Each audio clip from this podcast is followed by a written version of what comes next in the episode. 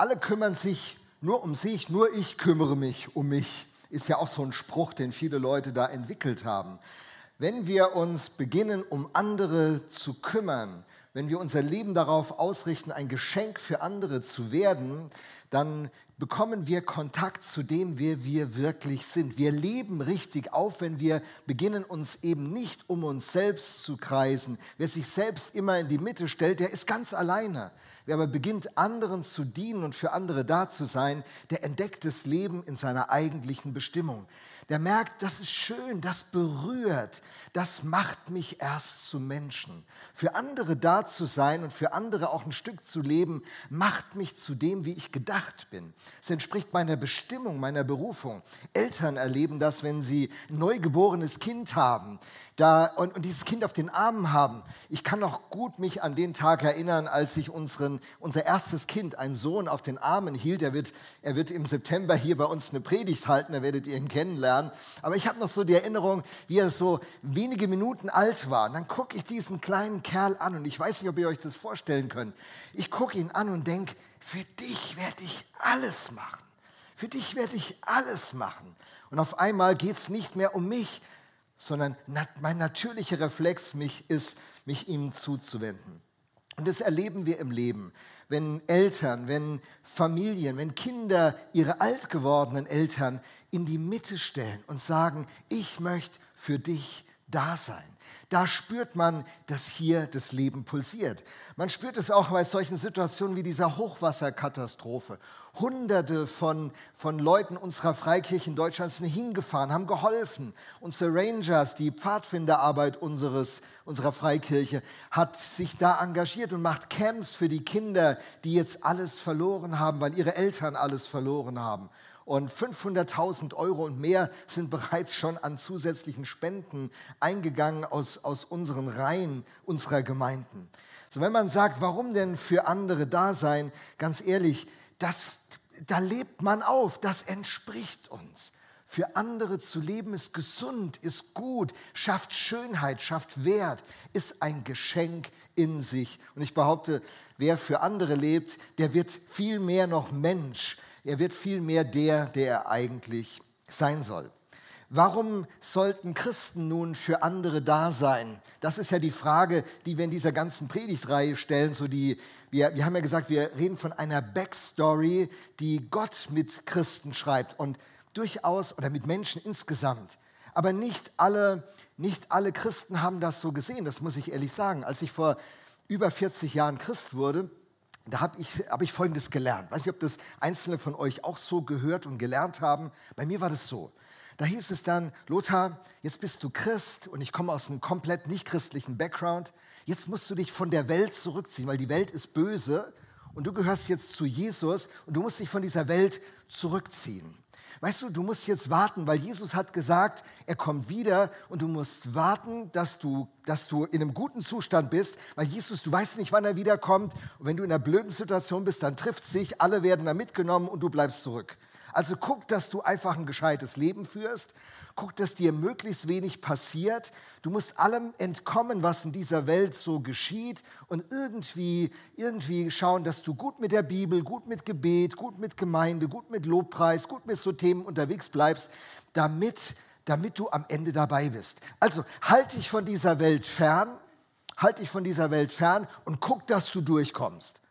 Und das war für mich so, wenn dann irgendwelche Nöte aufgetreten sind, Leute Probleme hatten, dachte ich, ja, okay, blöd, blöd für dich, aber ich muss gucken, dass ich in den Himmel komme. Ich muss gucken, dass ich, in den Himmel, dass ich dabei bleibe, dass ich keine falschen Gedanken denke, dass ich kein falsches Leben führe. Und wisst ihr, da ist ja was Richtiges dran. Was den Lebensstil, die Lebensart betrifft, sollen Christen sich von dem Lebensmuster dieser Welt distanzieren. Sie leben ein anderes Leben. Sie haben andere Werte, sie haben andere Ziele, andere Perspektiven. Definitiv. Das ist die ganz klare Herausforderung. In dem Sinne halten sich Christen vom Lebensstil dieser Welt fern. Aber wir sind zwar nicht von der Welt, was den Lebensstil betrifft, aber wir sind in der Welt. Und diese Welt, die hat ja nicht der Teufel geschaffen, oder? Der Teufel kann gar nichts schaffen, der macht nur nach der benutzt das, was Gott gemacht hat, entstellt es. Beispiel Sexualität. Sexualität ist ein, ein unfassbares Geschenk. Ich darf das mal so sagen, ich genieße es seit über 40 Jahren mit meiner Frau. Und während man immer sagt, Christen, Christen sollten sich vor der Ehe von Sex äh, ähm, fernhalten, weil das diesen Schutzrahmen der Ehe braucht, also kein Sex vor der Ehe, sehe ich auch so. Gibt richtig gute Gründe. Tobi Teichner hat gerade ein ganz klasse Buch geschrieben, bei SCM erschienen, müsst ihr euch angucken, wenn ihr, wenn ihr wissen wollt, was sind denn da gute Gründe für. Ist so deutlich muss ich sagen, also bei kein Sex vor der Ehe, aber viel Sex in der Ehe, oder? Ja, ich meine, hey, das Lebensprinzip dieser Welt ist ja so, viel Sex vor der Ehe, kein Sex in der Ehe. Ehe scheitert. Ein Grund. Als Seelsorger habe ich da viel Erfahrung zu. So, die Idee ist also, wir halten uns vom Lebensprinzip dieser Welt fern, aber wir leben in der Welt, weil sie Gottes Welt ist, weil sie seine Idee ist.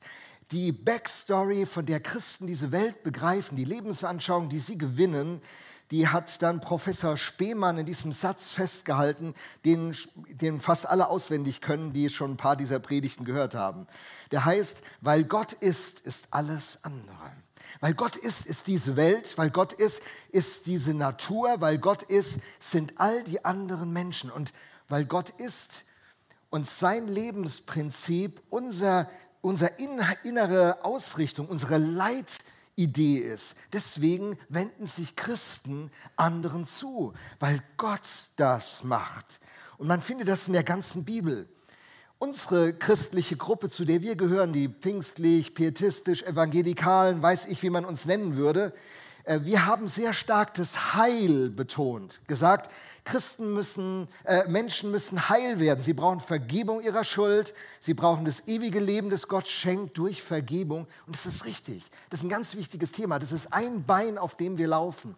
Aber das andere Bein ist, Gott ist nicht nur an unserem Heil interessiert, Gott ist auch an der Heilung interessiert. Diese Welt ist in einem Zustand, der nicht der Schöpfungsidee von Gott entspricht. Diese Welt ist aus dem Lot geraten und Gott will sie heilen. Und er beginnt diese Heilung durch Jesus Christus am Kreuz, durch die Vergebung und die Erneuerung, die jeder Mensch erfahren kann. Aber dabei sind viele Christen stehen geblieben. Hauptsache Jesus und ich und ich habe mein Heil. Aber Gott möchte durch uns, durch seine Kirche Heilung in diese Welt bringen. Und äh, das finden wir in der ganzen Bibel. Wenn wir das Thema Gerechtigkeit und Barmherzigkeit betrachten, das finden wir in der ganzen Bibel. Ich habe euch mal exemplarisch den Psalm 146 mitgebracht. Aus meiner Bibel, ich lese die Bibel so digital, ähm, und da steht Folgendes. Ich äh, springe mal direkt zu dem Vers 5. Da heißt es, glücklich aber ist der Mensch, der seine Hilfe von dem Gott Jakobs erwartet. Glücklich ist, wer seine Hoffnung auf den Herrn setzt.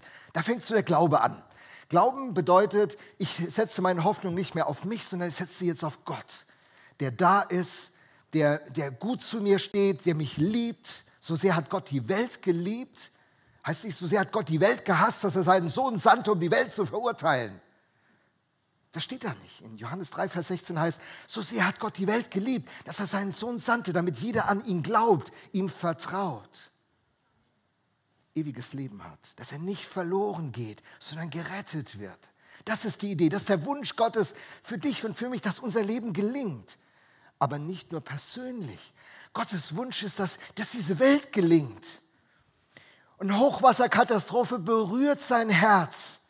Wenn Menschen krank werden, es berührt sein Herz. Wenn Ehen zerbrechen, das berührt Gottes Herz. Wenn Leute nicht genug zu essen haben, das berührt sein Herz. Das ist ihm nicht egal. Er ist nicht daran interessiert, dass wir einen tollen Gottesdienst hier in der VM feiern und Gottes Gegenwart sich hier ausbreitet und wir alle nachher so selig nach Hause segeln und sagen, war das ein schöner Gottesdienst. Damit hört es bei Gott nicht auf. Und das sehen wir hier in diesem Psalm. Es beginnt damit, dass wir ihm vertrauen, unsere Hoffnung auf ihn setzen. Die Begründung, warum wir das machen sollen, ist die Backstory, über die wir so viele Wochen schon reden. Da heißt es in Vers 6, denn er hat Himmel und Erde geschaffen, das Meer und alles, was darin lebt. Niemals bricht er sein Wort. Wow, das ist die Basis. Ja, können wir einen Applaus mal geben. Yes. Das ist die Backstory. Das ist der Grund, warum wir leben, wie wir leben. Das ist der Grund, warum wir feiern, Jakob. Genau richtig gesungen. Das ist die Backstory. Aber die hört nicht damit auf. Der Psalm geht weiter. Den Unterdrückten verschafft er Recht. Da fällt mir spontan Belarus ein. Aber wie viele auch in Deutschland? Wie viele Zielgruppen, wie viele gesellschaftliche Randgruppen, wie viele sind unterdrückt? Kinder, die in der Pandemie übersehen wurden. Man, man fördert die Wirtschaft, aber für die Schule hat man immer noch kein System. Das berührt Gott. Wir können nicht sagen so, ja, wir sind die VM und Hauptsache wir können Gottesdienste feiern. Wie toll, dass wir als Kirche da ein bisschen bevorzugt behandelt werden. Steht ja auch im Grundgesetz drin. Wir sind ja besonders geschützt.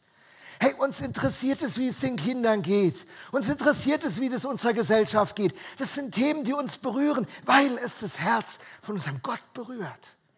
Das steht hier und an so vielen anderen Stellen, wenn man die Bibel mal beginnt, mit diesen Augen zu lesen. Es ist unfassbar. Äh, Tim Keller, ein ganz bekannter Autor, hat sein erstes Buch über diese Frage von Gerechtigkeit und Barmherzigkeit geschrieben. Das heißt im Englischen Generous Justice, großzügige Gerechtigkeit. Das ist das Herz unseres Gottes. Er ist großzügig und er ist gerecht. Und deswegen interessieren ihn die Unterdrückten. Den Hungernden gibt er zu essen oh Mann, diese Klimakatastrophe, die Waldbrände, bewegt euch das? Man denkt sich, was läuft denn da alles? Aber wisst ihr, wie viel Nahrung wird vernichtet? Wie, viel, wie viele Leute verlieren ihre Existenz? Wie viele Kinder haben heute an diesem Tag nichts zu essen? Oh, schon wieder Steak. Oh, schon wieder Pommes. Ich will zum Meckes gehen. Meckert vielleicht dein Teenie über das Essen, was du machst. Wieder Maultasche.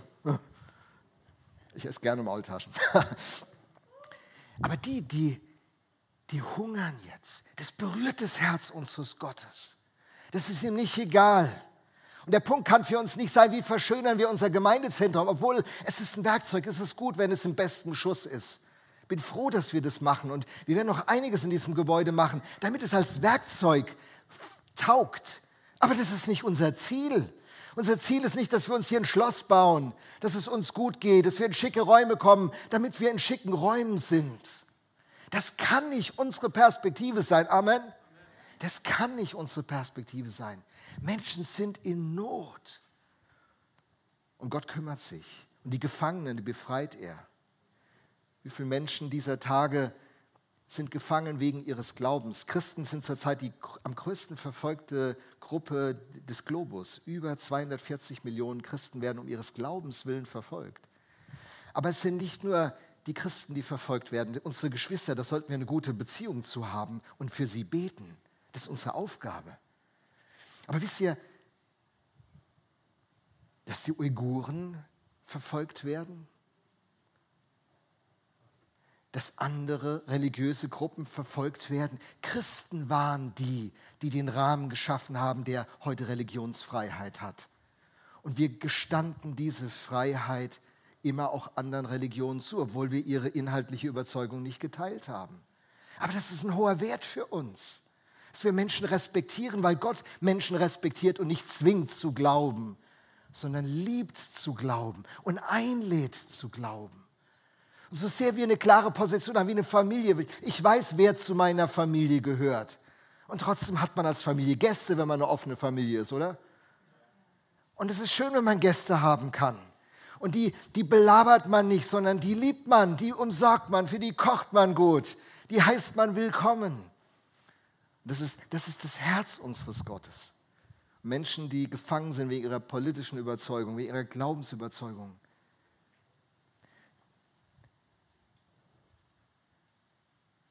Das Herz unseres Gottes ist schwer. Es ist nicht richtig, wenn Menschen Unrecht leiden, obwohl sie kein Unrecht tun. Wenn jemand Unrecht tut und dann die Konsequenzen tragen muss, das ist was anderes. Aber wenn jemand kein Unrecht tut, ist es nicht richtig. Wir leben in einer Freiheit, die wir sehr genießen. Bin die Woche gefragt worden, leben wir in der Endzeit? Ja, seit Pfingsten.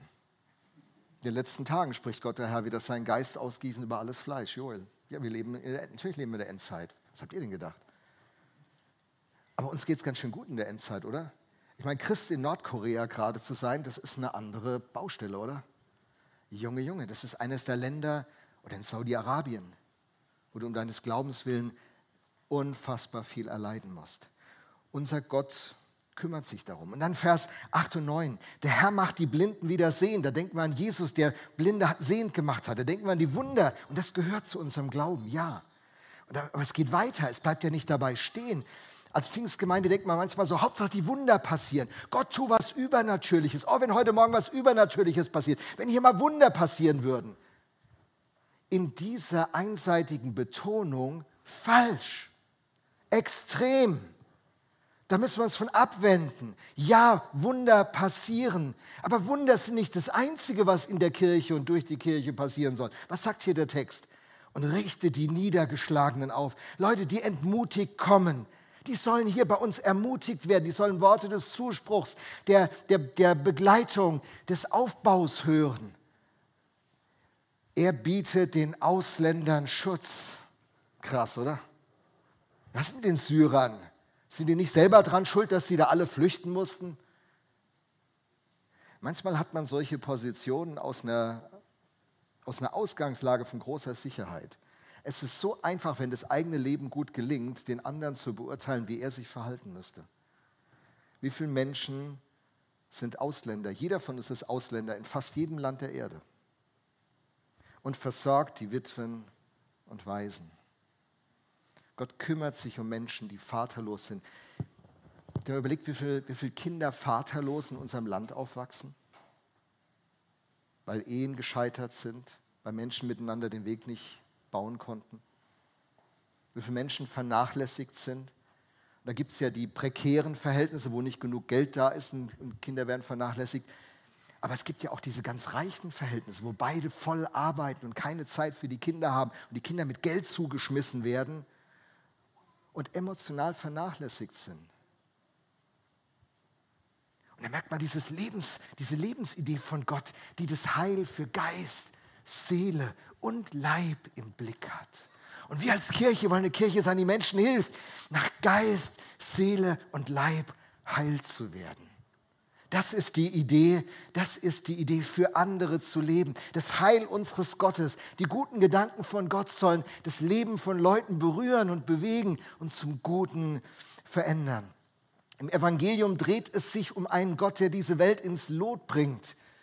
Er tut es, wie ich sagte, durch Jesus und jetzt gebraucht er uns. Hey, der Traum von Kirche, den Gott für uns hat, ist nicht, dass wir noch einen schönen Chor hier haben, dass es uns gut geht, dass wir noch ein paar, paar schöne weitere Gruppenangebote haben für Leute, die eh schon fünf Angebote haben. Die kriegen noch ein sechstes und ein siebtes und ein achtes Angebot, damit sie ja nicht irgendwo in diese Welt abdriften. Gottes Idee ist, uns alle zu aktivieren, uns zu ermutigen, uns aufzubauen, uns auszurüsten, dass wir fähig sind. Und dann will er uns senden. Die zwei stärksten Waffen, die zwei stärksten Werkzeuge, die die Kirche hat, ist Gebet und gute Werke.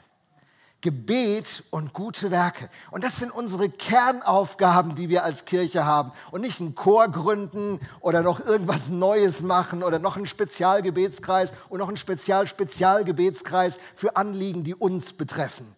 Sondern wir sollen eine betende Kirche sein, die die Themen, die Gott im Blick auf diese Welt bewegt, wie wir es in dem Psalm sehen, aufnehmen, die wir beten für Geflüchtete, die wir beten für Unterdrückte, die wir beten für Gefangene, für Christen und für alle, die Unrecht leiden in dieser Welt. Und wir stehen ein, wir sollen für alle Menschen einstehen, sagt äh, Paulus dem Timotheus. Und, und dann entsteht eine Dynamik. Und so einer Kirche träume ich. Du auch? Eine Kirche, die nicht mit sich selbst beschäftigt ist, die sich nicht selber versorgt, sondern die so reich beschenkt ist von ihrem Gott, dass sie geben kann. dass sie was rausfließt, die Kinderspaßtage, ein Überfluss unserer Gemeinde, weil so viele dienen, weil so viele ihre Gaben entdecken, ihre Talente. Und wir so tolle Möglichkeiten haben, weil wir beschenkt sind und in der Gesinnung des Schenkenden nach vorne unterwegs sind. Und äh, das bringt Jesus, das bringt Jesus in diesen Worten Salz und Licht auf den Punkt. Er sagt, ihr seid das Salz der Erde. Ihr seid das Licht der Welt. Eine Stadt, die auf dem Berge liegt, bei einem Berge liegt, kann nicht verborgen bleiben. Auch zündet niemand eine Lampe an und stellt sie unter ein Gefäß. Im Gegenteil, man stellt sie auf den Lampenständer, damit sie allen im Haus Licht gibt. So soll euer Licht vor den Menschen leuchten. Sie sollen eure guten Werke sehen, euren Vater im Himmel preisen. Ja, das ist doch eine Hammerstelle. Ich weiß nicht, ist euch das schon mal aufgefallen? Da heißt es nicht, sie sollen eure tollen Gebete hören. Steht da nicht. Sie sollen eure fantastischen Predigten wahrnehmen. Steht auch nicht da. Sie sollen eure tollen Musiksets, die ihr macht, hören und eure Musik genießen, eure Lobpreiskonzerte besuchen, eure Konferenzen, die ihr veranstaltet. Steht da alles nicht. Sie sollen eure guten Werke sehen. Der Lobpreis an dieser Stelle geht nicht von den Christen aus, sondern von den Menschen, die keine Christen sind. Sie, von den Christen gehen die guten Werke aus und der Lobpreis geht von Leuten aus, die Gott noch nicht kennen. Und die sagen so, krass, was seid ihr Christen eigentlich für Typen? ist ja Wahnsinn. Was ist mit euch denn los? Was habt ihr denn heute Morgen geraucht, dass ihr so drauf seid? Ah, der Heilige Geist hat uns erfüllt. Das Wort Gottes hat uns wie ein Kompass eine Richtung gegeben. Und wir sind gemeinsam unterwegs als die, die Leute von Gott in dieser Welt. Und das Heil von Gott geht durch seine Kirche in diese Gesellschaft. Und die VM gehört dazu. Amen. Das ist unsere Perspektive. Yes. Pippa Gamble, die Frau von Nicky Gamble, dem Gründer der Alpha-Kurse, hat äh, Folgendes gesagt. Sagt, doing good is the most powerful way to stop evil spreading. Gutes zu tun ist das beste Mittel, um die Ausbreitung des Bösen zu verhindern. Wenn wir anfangen, in unserer Berufung zu leben, in unserer Familie, in unserer Nachbarschaft, bei unseren Kollegen, bei unseren Freunden und Bekannten, wenn wir dafür bekannt sind, dass wir Gutes tun, dann werden wir das, das Böse zurückdrängen. Manche fragen mich, müssten wir nicht viel mehr gegen Dämonen kämpfen? Müssten wir nicht viel mehr geistlich und dies und das? Ich weißt du, was für mich die beste Art geistlicher Kampfführung ist? Ich will das in einem Bild illustrieren. Was machst du, wenn du in einen stockdunklen Raum kommst, der elektrifiziert ist? Was machst du dann? Du suchst den Lichtschalter, oder? Und den Lichtschalter, den legst du um. Warum machst du das? Weil du weißt, Licht ist immer stärker wie Finsternis. Egal wie dunkel die Dunkelheit ist, wir fokussieren uns nicht auf die Dunkelheit, auf die böse Welt. Der Teufel ist der Lügner von Anfang an, ist der Vater der Lüge. Und er will, dass wir uns mit ihm beschäftigen und ständig darüber nachdenken, was er alles tun kann. Wisst ihr, was unser Fokus ist? Wir denken ständig darüber nach, was Jesus tun kann, wozu er in der Lage ist. Jesus sagt, ich bin das Licht der Welt. Und verrückt, Jesus sagt über uns, ihr seid das Licht der Welt. Christus in uns, die Hoffnung der Herrlichkeit. Der Schatz ist in irdenen Gefäßen, damit die Herrlichkeit und die Ehre zu unserem Gott geht. Dieses Licht von Gott in uns soll leuchten. Und wo wir hinkommen, da wird's hell. Was das Solar gerade macht, ist, sie machen das Licht an bei vielen jungen Leuten. Wenn sie dann die Lieder singen und wenn, wenn, wenn Mitarbeiter, 180 Mitarbeiter sind für die Kinder in dieser Woche da und wenn sie für sie da sind und ihnen zuhören und ihnen Gutes tun und für sie beten und ihnen gutes Essen mit ihnen äh, einnehmen und Zeit verbringen und Spiele machen, dann bedeutet das für sie, dass das Licht angemacht wird und dass Hoffnung in ihr Leben kommt und Perspektive. Und, und wo wir das tun, da wird die Dunkelheit verdrängt. Jesus, Jesus geht ja so weit, dass er zu uns sagt, liebet eure Feinde. Er lässt seine Sonne aufgehen über gerecht und ungerecht. Jesus kommt nicht als der, der Leute verurteilt. Er kommt der, der das Licht anmacht. Und wisst ihr, was dann passiert, wenn das Licht angeht in einem Raum? Dann sehe ich, ist irgendein Stuhl umgefallen, ist irgendwie Unordnung, dann stelle ich den Stuhl auf, dann schaffe ich Ordnung, dann bin ich ganz entspannt. Alles, was der Böse durcheinander gebracht hat, er ist ja der Diabolos, der Durcheinanderwerfer, dann machen wir wieder Ordnung. Aber es beginnt damit, dass wir uns auf Christus konzentrieren und sein Licht anmachen. Wenn wir ihn anbeten, wie wir das vorhin gemacht haben, dann machen wir das Licht an. Deswegen ist es so stark. Manche Leute denken, ja, dieses Singen könnte man sich sparen. Ich würde gerne gleich die Predigt hören. Weißt du was? Falsch. Wenn wir hier zusammen singen, dann sind wir nicht auf einem Konzert von irgendeiner Band, irgendwo in einer Arena, der SAP-Arena hier in, in Mannheim, sondern wir stehen gemeinsam vor Gott.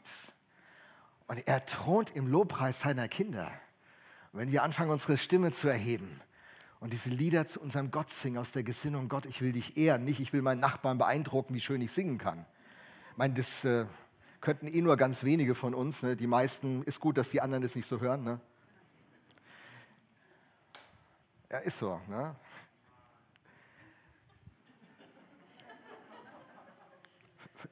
Frag deinen Nachbarn, wollte ich gerade sagen, lieber nicht. Aber wenn wir aus einem Herzen, das Gott zugewandt ist, anfangen zu singen, zu brummen, zu krächzen, nimmt Gott das als ein Opfer an. Das, das Lob unserer Lippen ist das Opfer, das ihn ehrt. Das sind die neutestamentlichen Opfer. Ich preise Gott, weil er es wert ist, nicht weil mir danach ist. Lobpreis ist mehr ein Thermostat und kein Thermometer. Mit Lobpreis stelle ich die geistliche Temperatur meines Lebens ein. Manche nehmen ja Lobpreis als, als Thermometer. Oh, heute ist kalt, heute habe ich keine Lust. Mir ist heute nicht nach Lobpreis. Gott hat sich nicht geändert. Er ist der gleiche. Und dann machen wir das und doing good is the most powerful way to stop evil spreading. Unser Gott ist ein Gott der Fürsorge. Er hat, er hat die im Blick, über die wir hier schon den ganzen Morgen sprechen. Da heißt es in Jakobus 1, Vers 27, echte und untadelige Frömmigkeit, die vor Gott, dem Vater, bestehen kann. Denk mal darüber nach zeigt sich darin, dass man Waisen und Witwen in ihrer Not beisteht und sich vom gottlosen Treiben dieser Welt nicht beschmutzen lässt. Da haben wir diese Position. Ich lebe heilig und ich bringe Heilung. Ich kümmere mich um die, die es brauchen, aber ich halte mich vom Lebenskonzept dieser Welt fern. Ich lebe in einer entgegengesetzten Gesinnung.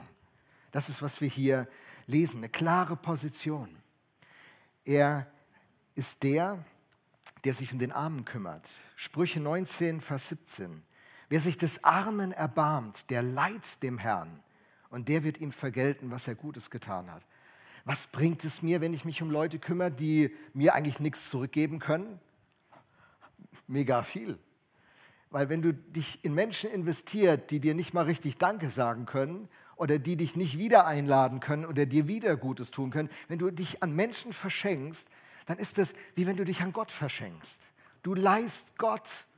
Und wenn Gott sagt, er wird, er wird das Ganze ähm, quasi vergelten, was, was ist da für dich an Perspektive da. Und so muss es unser Leben beeinflussen. Lasst uns träumen. Was würde mit der VM entstehen, wenn wir diese Gesinnung, die Gott hat, wenn es unsere Gesinnung würde, wenn es unser Leben prägen würde? Da war ein junger Mann, der hieß Mike Foster. Mike Foster ist ein Christ, der ein tolles, teures Auto fährt.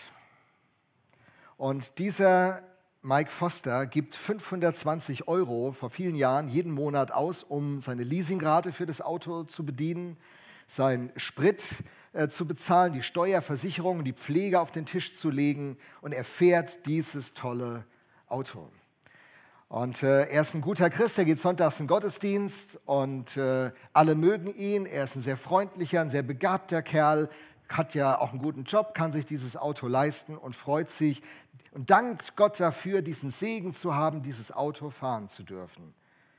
Bis zu einem Tag, wo er beginnt darüber nachzudenken, dass er eigentlich einen sehr selbstbezogenen Lebensstil hat.